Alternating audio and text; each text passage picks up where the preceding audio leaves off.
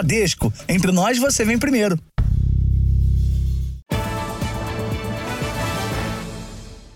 Olá, boa noite. Boa noite. A quarta-feira de feriado levou muita gente a procurar piscinas, praias e parques para amenizar o calorão. A onda de calor que atinge 15, 15, estados tem feito São Paulo registrar recordes seguidos de altas temperaturas. Hoje choveu forte no final da tarde, mas ao longo do dia a máxima chegou a 36 graus. Uma onda de calor que tem elevado a temperatura em São Paulo a quase 38 graus. Eu sou do Pará, mas eu morava em Manaus e eu fugi de lá por causa do calor. Mas chegou aqui não está muito diferente não, viu? Com sol escaldante, os moradores da maior cidade do país buscaram se refrescar neste feriado. Mais uma vez, as piscinas ficaram lotadas. Tinha até fila para entrar na água. A represa de Guarapiranga também foi disputada pelos banhistas. Já quem conseguiu descer para a Baixada Santista aproveitou o dia no mar. Tá um ventinho gostoso, né? O pessoal que tá descendo aí de São Paulo vem aproveitar o mar, aí o clima tá, tá uma delícia. Se não tem água para amenizar o calor, o jeito foi se contentar com os parques. Enquanto uns aproveitaram para fazer exercícios físicos na sombra, outros tiveram coragem e colocaram a cara e o corpo no sol. Aqui é a praia, a nossa praia paulistana. Então é só curtir. Fugir dos horários mais quentes foi a estratégia de muita gente, porque a temperatura elevada pode trazer sérios riscos à saúde. Pensei, vou cedo, volto cedo, pego o sol da manhã do bebê e vou embora. Cuidado redobrado também com os animais de estimação. A gente tem que respeitar e observar isso, ter essa sintonia com o animal para que ele não não, não padeça aí com esse calor. E a questão do asfalto também, que é muito quente, tem momentos que você tem que segurar ele no colo. A onda de calor ainda deve permanecer em São Paulo nos próximos dias. Desde o dia 10 de novembro, a Prefeitura da capital paulista montou uma operação disponibilizando 10 tendas como esta em locais estratégicos da cidade para atender principalmente pessoas em situação de rua. Só ontem foram mais de 25 mil atendimentos um espaço amplo de sombra para descanso das pessoas, distribuição de bonés, água fresca, suco, é, chá, mate fresco, atendimento é aberto a toda a população, a população em geral. E também aos trabalhadores que estão mais expostos. Numa semana em que São Paulo bateu recorde de calor três dias seguidos, é importante reforçar as orientações básicas. Muita hidratação, alimentação leve e sol de manhã ou no fim da tarde. Eu recomendo muito para todos saírem, aproveitarem os ambientes, principalmente um ambiente como esse, né? Um ambiente com bastante natureza. O feriado registrou duas mortes por afogamento em São Paulo. Um jovem de 23 anos na zona sul da capital paulista e um menino de 12 em Mauá, na região metropolitana. Os dois nadavam em lagos. Já no Rio de Janeiro, após dois dias com sensação térmica acima dos 50 graus, o clima no feriado ficou um pouco mais confortável.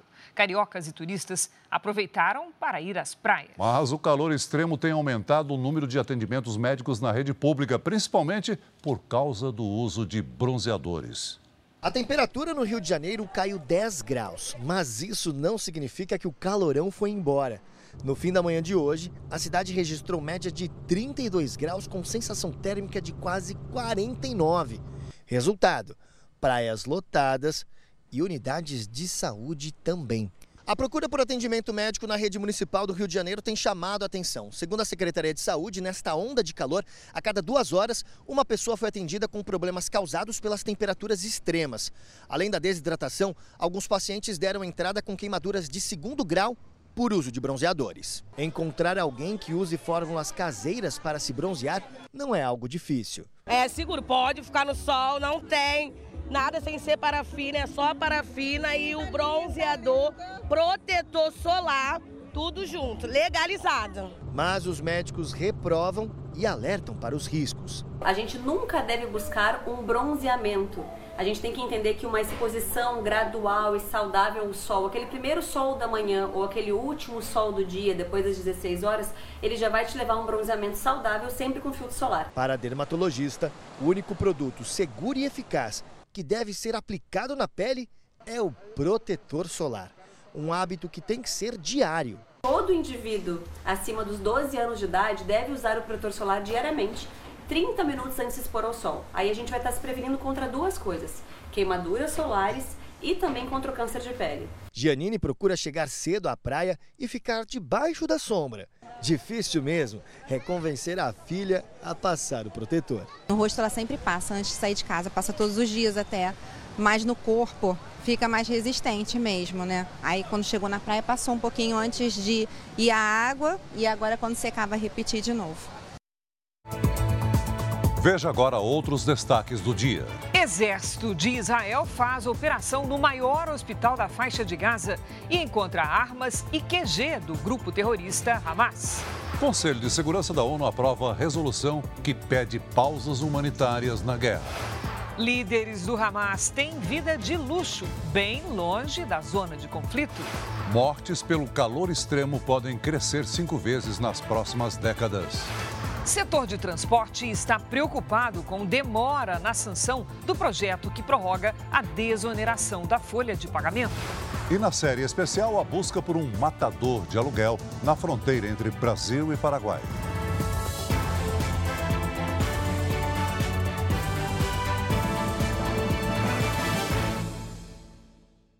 Oferecimento: Bradesco. Comprar online com cartão virtual é fácil.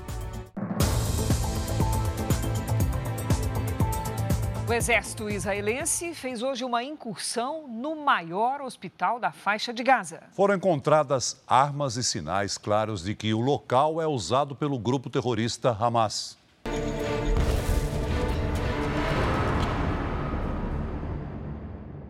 Foi durante a madrugada que os soldados israelenses chegaram até o hospital Al-Shifa. O exército anunciou que as tropas eliminaram terroristas do Hamas em um confronto do lado de fora da unidade.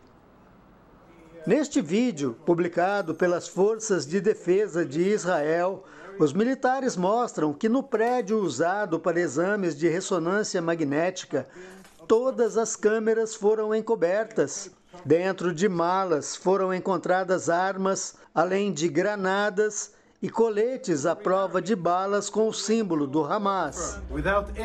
Não há dúvidas de que o Hamas usou este prédio para operações militares, violando leis internacionais, diz o militar. O hospital Al-Shifa, na cidade de Gaza, se transformou no principal alvo da operação terrestre das forças israelenses. No local, há mais de duas mil pessoas, entre pacientes e moradores da região, que se abrigam no hospital. Segundo Israel, todos são usados como escudos humanos pelos terroristas, incluindo mais de 30 bebês que nasceram de forma prematura. Depois de interrogar dezenas de pessoas, os soldados israelenses deixaram o hospital. Mas antes de ir, entregaram suprimentos médicos, água e comida. Do lado de fora, o conflito por terra segue intenso. Aqui, soldados colocam a bandeira de Israel em uma área central de Gaza. Já na fronteira de Rafah, novos caminhões entraram com ajuda humanitária. Pela primeira vez, veículos carregados com combustível chegaram ao território palestino. Além de medo e incerteza, a guerra representa também um duro golpe para quem vive do turismo em Israel. Aqui em Jerusalém, por exemplo, havia a expectativa de receber esse ano 4 milhões de turistas. Mas desde 7 de outubro, esta é a nova realidade de Jerusalém, uma cidade praticamente deserta. Nas ruas estreitas e milenares da cidade histórica, o que se vê são lojas com portas fechadas ou comerciantes esperando em vão por compradores. Eu recebia muita gente do Brasil, da Espanha e de todos os países. Estas ruas eram cheias de gente. Olha como está agora. Ninguém mais vem aqui. diz o Gassan, que tem um comércio na região. Situação que surpreende e entristece Marcel, historiador brasileiro que há 20 anos trabalha como guia de turismo em Jerusalém. Desde o começo do conflito, ele não guia mais ninguém aqui e não há perspectiva de que isso volte a acontecer no curto prazo. É uma lembrança de dois anos de corona. Voltamos a hibernar. Já cancelados todos os turistas até fevereiro, mas por enquanto é rezar para que as coisas mudem, porque até fevereiro estamos aqui congelados. O Conselho de Segurança da ONU aprovou uma resolução que propõe uma pausa humanitária na faixa de Gaza. O texto defende pausas urgentes e prolongadas dos conflitos, além da libertação dos reféns levados pelos terroristas. A resolução proposta por Malta teve 12 votos a favor, incluindo o do Brasil. Estados Unidos, Rússia e Reino Unido se abstiveram. O texto não condena os ataques do Hamas, mas exige o cumprimento da lei internacional, que prevê a proteção de crianças. O governo israelense declarou que não vai cumprir a resolução enquanto o Hamas mantiver reféns. É fora da zona de guerra, bem longe de qualquer perigo e cercados de luxo, que vivem os líderes do grupo terrorista Hamas. Bilionários, eles mantêm o domínio da faixa de Gaza por questões políticas e econômicas. Este é o Catar, um país que já foi sede da Copa do Mundo e é conhecido pela exuberância e empreendimentos bilionários. O luxo e a riqueza estão por todos os lados, pois é aqui onde vive parte da liderança do grupo terrorista Hamas. A vida que eles levam é bem diferente das pessoas que estão na faixa de Gaza. Eles vivem fora da faixa de Gaza, fora dos territórios palestinos, vivem bem longe dali, em lugares muito seguros, com todo o conforto possível inclusive são bilionários. Apesar da distância, as lideranças querem exercer o controle sobre a faixa de Gaza, que tem população de cerca de 2 milhões de pessoas. O Hamas explora serviços que vão de educação à saúde e determina até como funciona a economia. Então, o Hamas taxa em 20% tudo que entra e sai ilegalmente da faixa de Gaza. E esse dinheiro e essa economia paralela obscura foi criada para que o Hamas levantasse mais dinheiro. Ele extorque os palestinos para que as suas lideranças vivam nessa vida perfeita. As fontes que abastecem o Hamas vêm de várias frentes, segundo esta professora de Relações Internacionais. O Hamas tem outras fontes eles usam crime organizada, eles têm apoio de Qatar, tráfico de armas, traficante de cigarros, de drogas. A história dos líderes do Hamas tem vários elementos em comum: participações em atentados, fabricação de explosivos, condenações à prisão perpétua. Para não serem capturados, muitos dormem cada dia num local diferente. Sete deles têm nomes conhecidos, mas apenas dois costumam ter as imagens divulgadas. Um deles é Khaled Meshal, que participou da fundação do Hamas e atua no gabinete político dos terroristas. O outro é este homem, Ismail Hayer, que já esteve preso por três anos. Ele tem uma fortuna estimada de 4 bilhões de dólares e ele vive no Catar. Então ele às vezes vai um pouco para a Turquia, faz visitas ao Líbano e ao Irã. Ele está seguro com uma série de seguranças em hotéis de altíssimo luxo, vivendo bem tranquilo e protegido ainda pelo governo que o abriga. E mesmo os líderes que estão atrás das grades não deixam de participar das decisões do grupo terrorista. Até hoje, ninguém sabe como os líderes dentro das prisões conseguir comunicar as decisões deles. É um, um mistério. Então, o único objetivo que se pode ter com um grupo dessa característica dessa natureza é eliminá-lo, porque senão ele vai eliminar tudo por onde ele tocar, por onde ele passar, sejam palestinos, sejam árabes, sejam muçulmanos, sejam judeus, sejam cristãos, sejam quem for. Ainda nesta edição, sobreviventes do Holocausto revivem traumas após o ataque terrorista do grupo Hamas.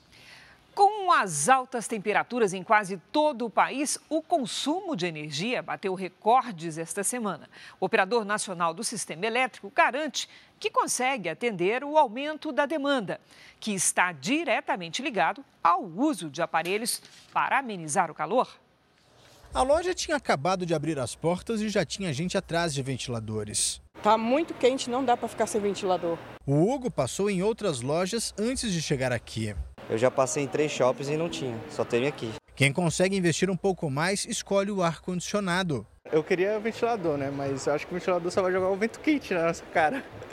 Os vendedores nunca trabalharam tanto para repor o mostruário. Tem clientes que ficam aguardando o nosso abastecimento é, ser concluído para poder conseguir comprar e já retirar o seu produto. O uso de ventiladores e aparelhos de ar-condicionado fez disparar o consumo de energia elétrica no país. As pessoas ligam mais o ventilador, ligam mais o ar-condicionado, acessam mais a geladeira para buscar água gelada, sucos e assim por diante.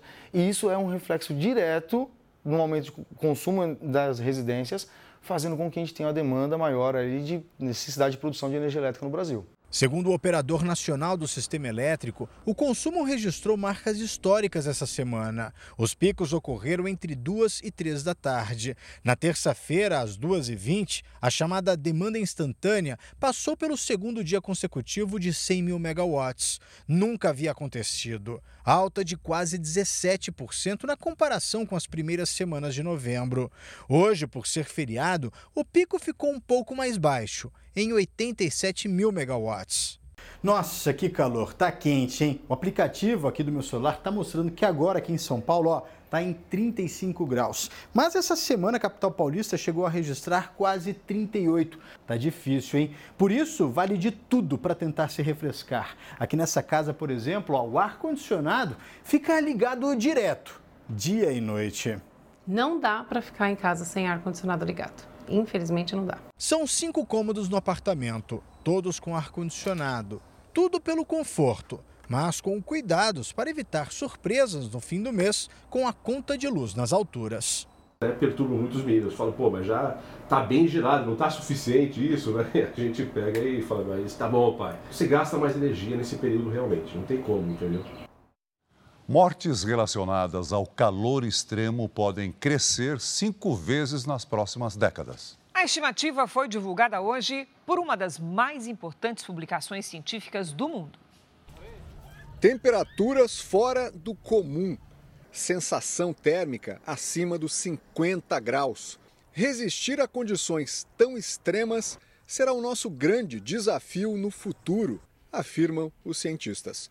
A saúde da humanidade está em perigo, alerta o mais recente estudo sobre os efeitos do calor no planeta.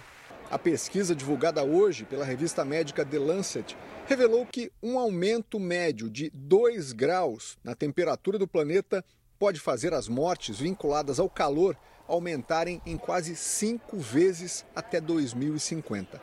O levantamento ainda informa que em 2022 a população mundial foi exposta, em média, a 86 dias considerados fatais. Só nos Estados Unidos morreram 23.200 pessoas pela exposição ao calor no ano passado. E 2023 tem tudo para ser o ano mais quente já registrado em toda a história. De acordo com o estudo, pessoas acima de 65 anos serão as maiores vítimas. Entre elas, as mortes causadas por insolação aumentaram 85% desde a década de 90. Hoje, também, o órgão das Nações Unidas, que acompanha o clima no mundo, divulgou que a concentração de gases que provocam o efeito estufa na atmosfera atingiu um recorde no ano passado, o que deve dar origem a mais eventos extremos. De acordo com os cientistas, além de temperaturas insuportáveis, as mudanças climáticas já provocam escassez de chuva e aumento de pragas. Problemas que afetam diretamente a produção de comida no mundo e podem contribuir para o crescimento da mortalidade. As temperaturas elevadas vão exigir cada vez mais dos sistemas de saúde. Pesquisadores alertam que doenças como a dengue tendem a se espalhar, já que locais antes mais frios agora apresentam mais condições para a propagação do mosquito transmissor. Vamos então com a previsão do tempo, que hoje é com a Giovana Arizardo. Vamos saber com ela se essa onda de calor já chegou ao máximo. Olá, Giovana, boa noite. Como é que foi? Já chegamos no pico do, da onda de calor ou ainda tem mais dor de cabeça por aí? Tem mais dor de cabeça. Chega amanhã, Cris. Vamos Puxa falar aqui. Vida. Boa noite para você, para o Celso e para você que nos acompanha.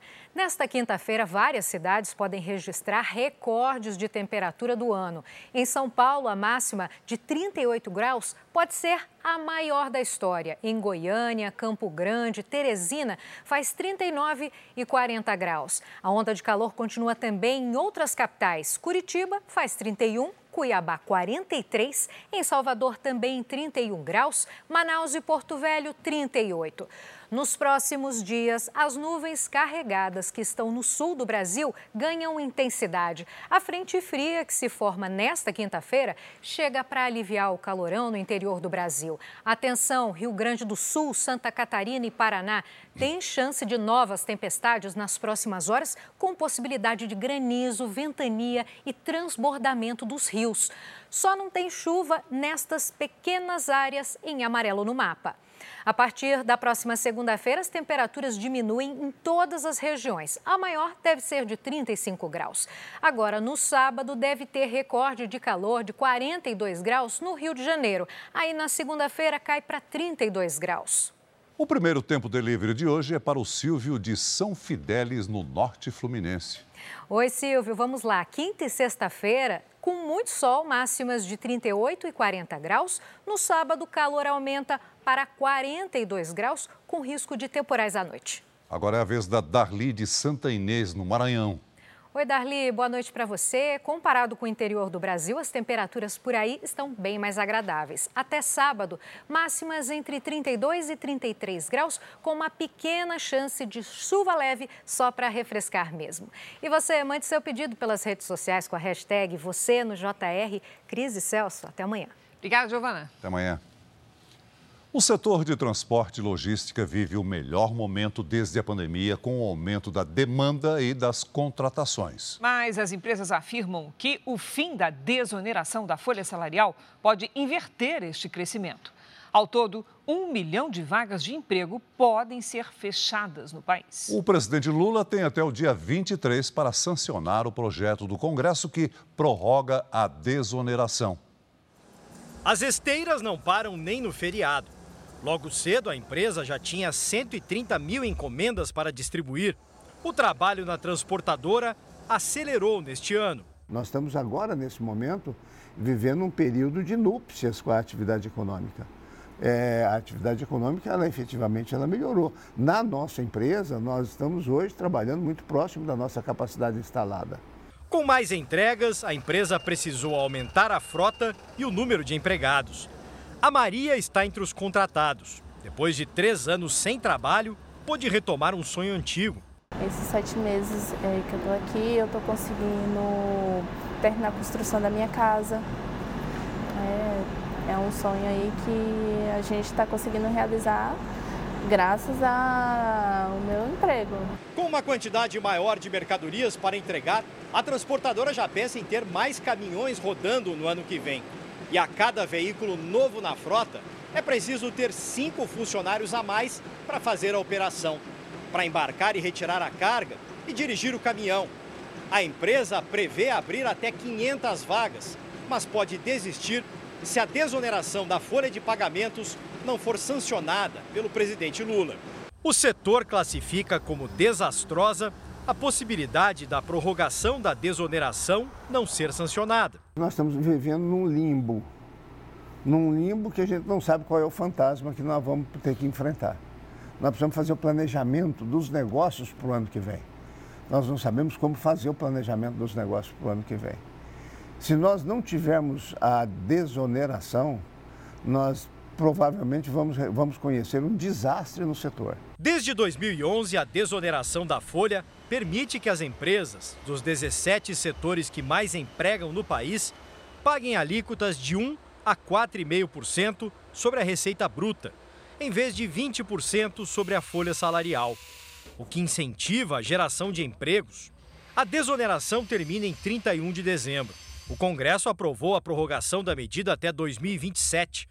Mas para continuar valendo, a lei precisa ser sancionada pelo presidente Lula até o dia 23 deste mês. Associações, entidades empresariais e sindicatos calculam que sem a desoneração, um milhão de vagas podem ser fechadas, com reflexos também para o consumidor. O empresário tem que pagar em torno de 73% a mais do salário bruto. Então, ele paga tributos que correspondem a 73% a mais. E esses custos vão ser englobados o quê? Vão ser colocados nos produtos que eles estão fazendo, né? Então, isso vai pesar para nós, no final, consumidores, né? Então, isso é um problema muito grande aqui no nosso país. A desoneração, segundo o professor, tem um impacto positivo para a economia do país. Vai ter muita contratação e, com isso, o que, que acontece? Você vai ter muito mais pessoas consumindo na sociedade, né? Ok? Isso vai implicar em aumento de PIB, aumento do consumo, tá? E vai ser muito importante para o crescimento econômico. A desoneração já havia sido prorrogada em 2021 pelo então presidente Jair Bolsonaro. O Supremo Tribunal Federal já analisou o assunto. Na época, o ministro Ricardo Lewandowski avaliou que a medida é constitucional é a renovação da vigência de uma política que já vem desde 2011. Não se trata de uma diferença de impostos nova, não se trata de um benefício é, tributário novo, e sim da renovação da vigência de algo que vem desde 2011, 12 anos atrás. Seja do ponto de vista econômico, na redução da carga tributária, ou seja do ponto de vista social, no que tange a manutenção do emprego de milhares de empregados de vários setores da economia brasileira, a desoneração da folha de pagamento é uma medida não apenas constitucional, mas importantíssima para toda a República Federativa do Brasil. O dono da transportadora também é vice-presidente da Federação do Setor no estado de São Paulo e diz que o fim da desoneração teria consequências graves para as empresas. Se nós tivermos uma reoneração da folha de pagamento que traz 20% de custos sobre a folha de pagamento, nós vamos ter praticamente mais de 60% das empresas brasileiras na área de transporte e logística incapazes de fazer face a um custo como esse. Aos 18 anos, o Cauê foi contratado como auxiliar de tráfego. Está cheio de planos para o futuro e espera que outras pessoas tenham a mesma oportunidade com mais contratações para que todo mundo consiga conquistar os seus objetivos, né? Com o emprego consegue conquistar. E o país melhora, 100%. Veja a seguir. Comparação feita por Lula entre o ataque terrorista do Hamas e as ações de defesa de Israel põe o Brasil na contramão dos principais países do mundo. Confederação Israelita do Brasil faz duras críticas ao ministro da Justiça Flávio Dino, que usou uma passagem bíblica para comentar o resgate de brasileiros da faixa de Gaza. Na série especial A Caça, um matador de aluguel que nunca foi capturado pela polícia e segue foragido desde 2019. O presidente Lula vem se colocando na contramão dos principais líderes mundiais ao não reconhecer o direito de Israel de se defender dos ataques promovidos pelo Hamas, que deixaram mais de 1.200 mortos. Lula disse que a ação israelense em Gaza é comparável ao terrorismo. Entidades e especialistas criticam esse posicionamento do presidente brasileiro.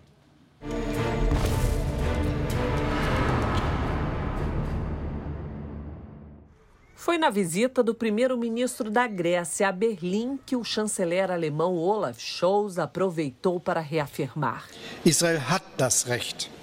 Israel tem o direito e o dever de proteger seus cidadãos, disse ele. Scholz não é uma voz isolada na Europa. A France reconnaît le droit d'Israël à se défendre. A França reconhece o direito de Israel de se defender e proteger a população. Essas também foram as palavras do presidente francês Emmanuel Macron. No Reino Unido, o primeiro-ministro Rishi Sunak mantém a posição de apoio a Israel e voltou a dizer essa semana que o país precisa se defender contra o terrorismo, restaurar a segurança e trazer os reféns de volta para casa de acordo com leis internacionais. A União Europeia criticou ainda as táticas do grupo Hamas. Condenamos o uso de hospitais e de pessoas feitas como escudos humanos. Joseph Borrell, representante da União Europeia, se referia aos centros médicos usados para abrigar terroristas e esconder armas em meio à população civil que precisa de atendimento. No Brasil, a posição do presidente Lula tem provocado reação negativa. Anteontem, ele voltou a comparar mais uma vez a ação de Israel com as ações terroristas do Hamas na recepção dos brasileiros e familiares que deixaram o conflito em Gaza. Horas depois, no programa Conversa com o Presidente, fez a mesma coisa. A atitude de Israel com relação às crianças e com relação às mulheres é uma atitude igual ao terrorismo. Não tem, não tem, não tem como dizer outra coisa. A ex-secretária de Estado americano Hillary Clinton, que é uma especialista em política externa, foi clara. Eles querem destruir Israel. Para Hillary Clinton, o Hamas não está interessado na paz. O presidente americano Joe Biden frisou. Vamos continuar afirmando que Israel tem o direito e a responsabilidade de defender seus cidadãos do terror, disse ele. Este especialista em relações internacionais diz que a posição de Lula faz com que o Brasil se isole da comunidade internacional. E o que, que você vai fazer? O que, que Israel, como um país democrático, tem que fazer para proteger a sua população? Ela tem que eliminar esse, esses lançamentos, né? Ele tem que eliminar quem é que está atirando, tem que eliminar as estruturas que estão sendo uh, as responsáveis por atacar a sua própria população civil. A maioria dos brasileiros resgatados da faixa de Gaza desembarcou hoje em São Paulo. O grupo se disse aliviado por conseguir sair da Palestina. O avião da Força Aérea Brasileira pousou de manhã no Aeroporto Internacional de São Paulo, em Guarulhos, com 26 pessoas, entre elas 17 crianças. A estudante de 18 anos, Shahed Albaná, disse se sentir aliviada após deixar a zona de conflito. A gente está muito feliz, estamos aliviados, estamos mais calmos e estamos nos sentindo mais seguros aqui. Finalmente chegamos no Brasil.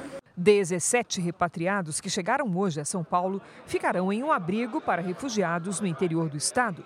Nove vão para a casa de familiares. O grupo tem ainda outras quatro pessoas que estão em Brasília e duas que foram para Florianópolis. O voo que trouxe os brasileiros chegou segunda-feira à noite à capital federal e foi recepcionado pelo presidente Lula. Desde o desembarque, os repatriados receberam orientações para regularizar os documentos e conseguir o visto de permanência temporário no Brasil. O ataque do Hamas em 7 de outubro desperta memórias dolorosas em judeus que sobreviveram aos horrores do nazismo. O atentado do grupo terrorista contra Israel já é considerado um holocausto moderno. Os bombardeios na faixa de Gaza são uma resposta vieram depois dos ataques executados por terroristas do Hamas, uma demonstração de força de Israel para evitar que novos atentados ao povo judeu voltem a acontecer. Judeus que sobreviveram ao Holocausto comparam os ataques terroristas do Hamas ao genocídio comandado pelo exército nazista na Segunda Guerra Mundial. Em comum, o ódio contra o povo judeu. Eles relembraram histórias vividas há mais de 70 anos. O judeu Gabriel Waldman, de 85 anos, é um sobrevivente do Holocausto. Ele era muito pequeno na época, mas lembra bem o que viveu nas mãos dos nazistas. Fome, frio, uh, sede uh, e desconforto, essas coisas todas, né?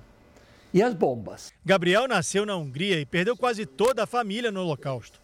Ele, ainda muito pequeno, e a mãe fugiram para tentar a vida no Brasil.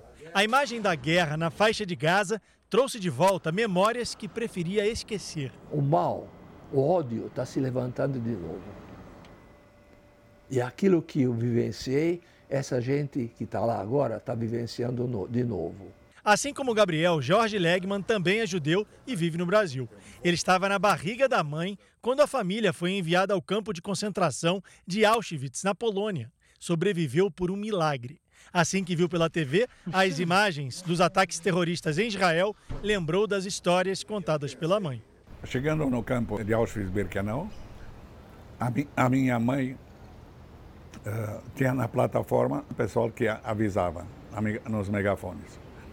Quem não tiver se sentir cansado ou não tiver força de andar, pode embarcar nesses caminhões que irão levar vocês para os alojamentos. Quem entrou nesses caminhões foi para a Câmara de Gás imediatamente. Depois ela foi selecionada para diversos campos de trabalho. No último campo, que era no, no grande campo de Dachau, Dachau te, teve 14 subcampos, minha mãe e minha avó foram selecionados para trabalhar numa fábrica que ia produzir os aviões Messerschmitt. Era sete andares embaixo da terra e de lá o avião ia sair para combate direto. George, que nasceu na Transilvânia, na Romênia, vê os ataques terroristas como um novo holocausto para os judeus. O que aconteceu dia, eh, dia 7 do mês passado, de outubro, lembra um holocausto moderno. O que significa holocausto moderno? Foram usados outros tipos de métodos, atacaram-se população civil, a esmo, coisa muito localizada, é imperdoável o que, que aconteceu. Porque mataram gente 100% desarmada e começou a aumentar o antissemitismo no mundo. A primeira coisa que eu pensei foi isso. Novamente estamos assistindo uma nova versão do mesmo ódio, do mesmo ódio assassino que nós já vimos tantas vezes antes na história. A Confederação Israelita do Brasil fez duras críticas ao ministro da Justiça, Flávio Dino. Quem traz os detalhes é o nosso colega Luiz Fara Monteiro, direto de Brasília. Olá, Fara, boa noite. Foi isso mesmo, Cris. Boa noite a você, ao Celso e a todos que acompanham o JR essa noite.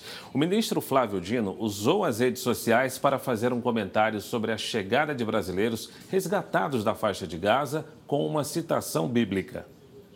O ministro Flávio Dino é autoridade da vez a causar mais um desconforto na relação do governo brasileiro com Israel.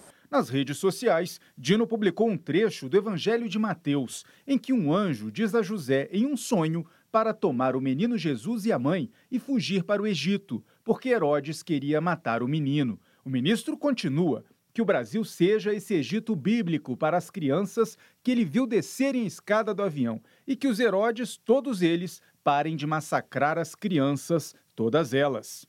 A Confederação Israelita do Brasil criticou a mensagem. A CONIB afirmou que Dino evoca em redes sociais narrativas bíblicas para demonizar Israel e os judeus.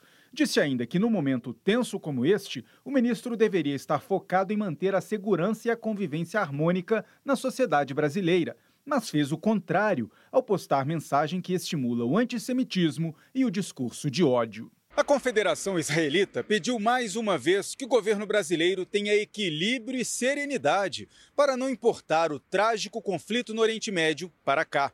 O presidente Lula já havia equiparado nos últimos dois dias a reação de Israel na faixa de Gaza aos ataques terroristas do Hamas, o que repercutiu de forma negativa na comunidade judaica e entre especialistas e parlamentares. As declarações foram consideradas equivocadas e fruto de desconhecimento sobre a atuação do Hamas. Você continua no JR, eu volto em instantes com mais notícias de Brasília. Cris e Celso. Até já, Fara. Veja a seguir: Ministério dos Direitos Humanos bancou passagem e hospedagem de esposa de chefe de facção criminosa do Amazonas. Seleção brasileira faz último treino antes do jogo contra a Colômbia e técnico Fernando Diniz parece ter encontrado solução para o ataque. Daqui a pouco, na série especial, a busca por um matador de aluguel que pode ter escapado da polícia por uma rota de fuga famosa a fronteira do Brasil com o Paraguai.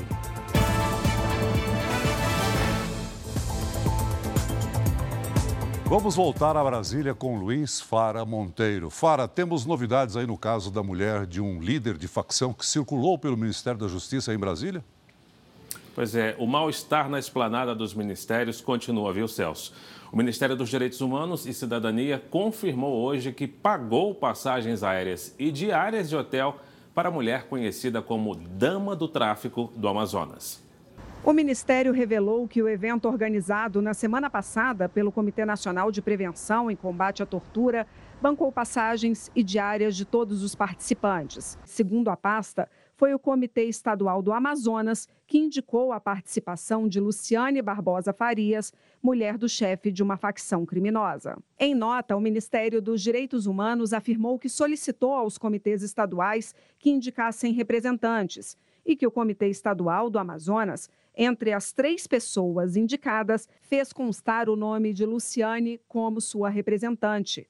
O Ministério afirmou ainda que nem o ministro, nem a secretária nem qualquer pessoa do gabinete do ministro teve contato com a indicada ou interferiu na organização do evento. Luciane também esteve em Brasília pelo menos outras duas vezes neste ano para audiências no Ministério da Justiça. Ela participou de uma reunião com Elias Vaz, secretário nacional de Assuntos Legislativos, e se apresentou como presidente do Instituto Liberdade do Amazonas, que reivindica melhorias nas condições dos presídios. Luciane é apontada pelo Ministério Público do Amazonas como responsável por movimentar o dinheiro do marido Clemilson dos Santos Farias, preso desde o ano passado. Ela também foi condenada a 10 anos de prisão por lavagem de dinheiro, associação para o tráfico de drogas e organização criminosa, mas responde em liberdade. Meu esposo está preso sim, pagando pelo erro dele, nunca levantei bandeira defendendo crime nenhum. Pela rede social, o ministro dos Direitos Humanos, Silvio Almeida, disse que é evidente que estes ataques difamatórios, claramente coordenados, têm como alvo central o ministro da Justiça, Flávio Dino. Lula também saiu em defesa de Dino. O presidente disse que o ministro vem sendo alvo de absurdos ataques artificialmente plantados e afirmou que as ações do ministério despertam muitos adversários que não se conformam com a perda de dinheiro e dos espaços para suas atuações criminosas. No Planalto, a avaliação é de que todos estes fatos estão sendo usados para minar a possibilidade de que Flávio Dino seja indicado ao Supremo Tribunal Federal. Dino é o nome de preferência de Lula. Mas os acontecimentos desta semana fizeram outros candidatos ao Supremo se movimentarem, enquanto parlamentares de oposição ampliam os protestos contra o ministro da Justiça.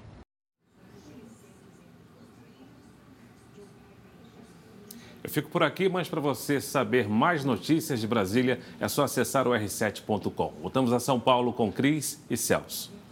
Valeu, Fara. China e Estados Unidos anunciaram hoje a criação de um grupo de trabalho para estabelecer uma cooperação climática.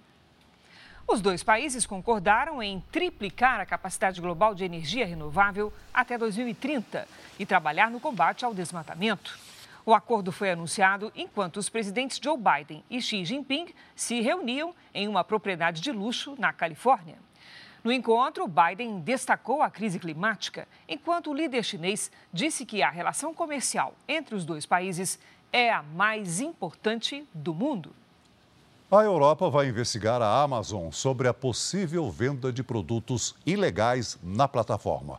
A Comissão Europeia quer saber como a empresa protege os consumidores desse tipo de venda. A Amazon tem até o dia 6 de dezembro para entregar as informações. A União Europeia tenta regular as grandes plataformas online. Este ano, o bloco abriu investigação contra Facebook, Instagram e TikTok para saber o que as redes fazem para proteger crianças e adolescentes de conteúdos impróprios. A seleção brasileira embarcou hoje para a Colômbia. Antes, a equipe fez um último treino na Granja Comari, em Teresópolis, no Rio de Janeiro. O técnico Fernando Diniz deve apostar num time bastante ofensivo, com quatro jogadores no ataque. No último treino, antes do jogo contra a Colômbia, clima amistoso e treino fechado. Fernando Diniz parece ter resolvido o quebra-cabeça no ataque. Testou Rafinha e Martinelli nas pontas, com a dupla Vini Júnior e Rodrigo do Real Madrid mais centralizada. O caçula Hendrick, apesar da expectativa, deve ficar no banco. A gente não tem que ficar esperando tudo do Hendrick agora com 17 anos. O que eu vejo no Hendrick é um potencial gigantesco. Ele pode no futuro se tornar um daqueles jogadores lendários do show brasileiro procurar deixar o Hendrick leve, que é a melhor maneira dele conseguir produzir e atingir esse nível que todo mundo quer é dando segurança para que ele seja ele mesmo. Aqui na Granja Comari, Fernando Diniz escalou um time com pelo menos seis alterações em relação ao último jogo na derrota contra o Uruguai. O técnico da seleção teve o desafio de montar um time com ausências importantes. Lesionados, Neymar e o capitão Casimiro não foram convocados. E Gabriel Jesus ainda se recupera de uma lesão na coxa. O atacante fica em Teresópolis e pode jogar contra a Argentina no Maracanã na terça que vem. Outra ausência inesperada foi no gol. Machucado, o titular Ederson acabou cortado de última hora. Diniz agora aposta na experiência de Alisson, o mais velho dos convocados, para defender o Brasil. A gente vai encarar esse jogo com, com, todas as dificuldades que a gente possa ter pela frente, a qualidade dos, dos atacantes, a imposição física também da, dos jogadores de defesa da Colômbia. A gente sabe que vai ser um, um jogo duro, mas a gente está preparado. Na fronteira do Brasil com o Paraguai, a polícia tenta encontrar o paradeiro de um matador de aluguel foragido há quatro anos. O pistoleiro faz parte de uma milícia envolvida com o jogo do bicho em Mato Grosso do Sul. Quem atrapalhava os negócios do grupo era morto por Joanil Miranda, que está na lista de procurados do Brasil e da Interpol, a Polícia Internacional. É o que você vai ver agora na série especial.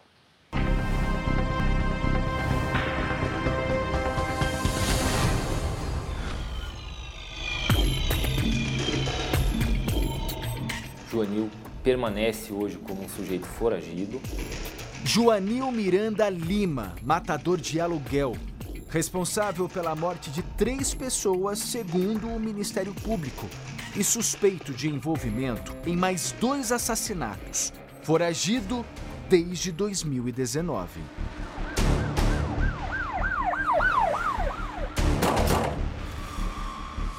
Joanil era morador de Campo Grande, Mato Grosso do Sul, cidade onde também ocorreram alguns assassinatos ligados a ele, como a morte do delegado aposentado Paulo Magalhães em 2013. De acordo com a investigação, os tiros foram disparados pelo comparsa de Joanil, o Zezinho. Os dois haviam sido guarda municipais em Campo Grande e tinham continuado amigos depois disso.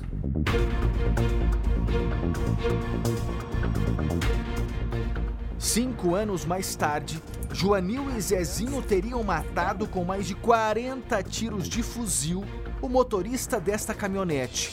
Ele era ex-segurança de Jorge Rafá, considerado o rei do tráfico na fronteira do Brasil com o Paraguai. Rafá foi morto em 2016 numa emboscada em Pedro Juan Cabalheiro, cidade paraguaia vizinha a Ponta Porã, em Mato Grosso do Sul. Joanil Miranda seguia no anonimato e bem distante do foco da polícia. Em 2019, o nome dele surgiu pela primeira vez durante uma investigação que revelou uma das maiores organizações criminosas relacionadas ao jogo do bicho aqui no estado. A polícia afirma que Joanil era o principal pistoleiro de um grupo de extermínio. Já nas primeiras buscas realizadas, já não, não estava mais, não foi encontrado. Não foi mais encontrado em Campo Grande. O jovem Matheus Coutinho Xavier, de 20 anos, foi assassinado por engano.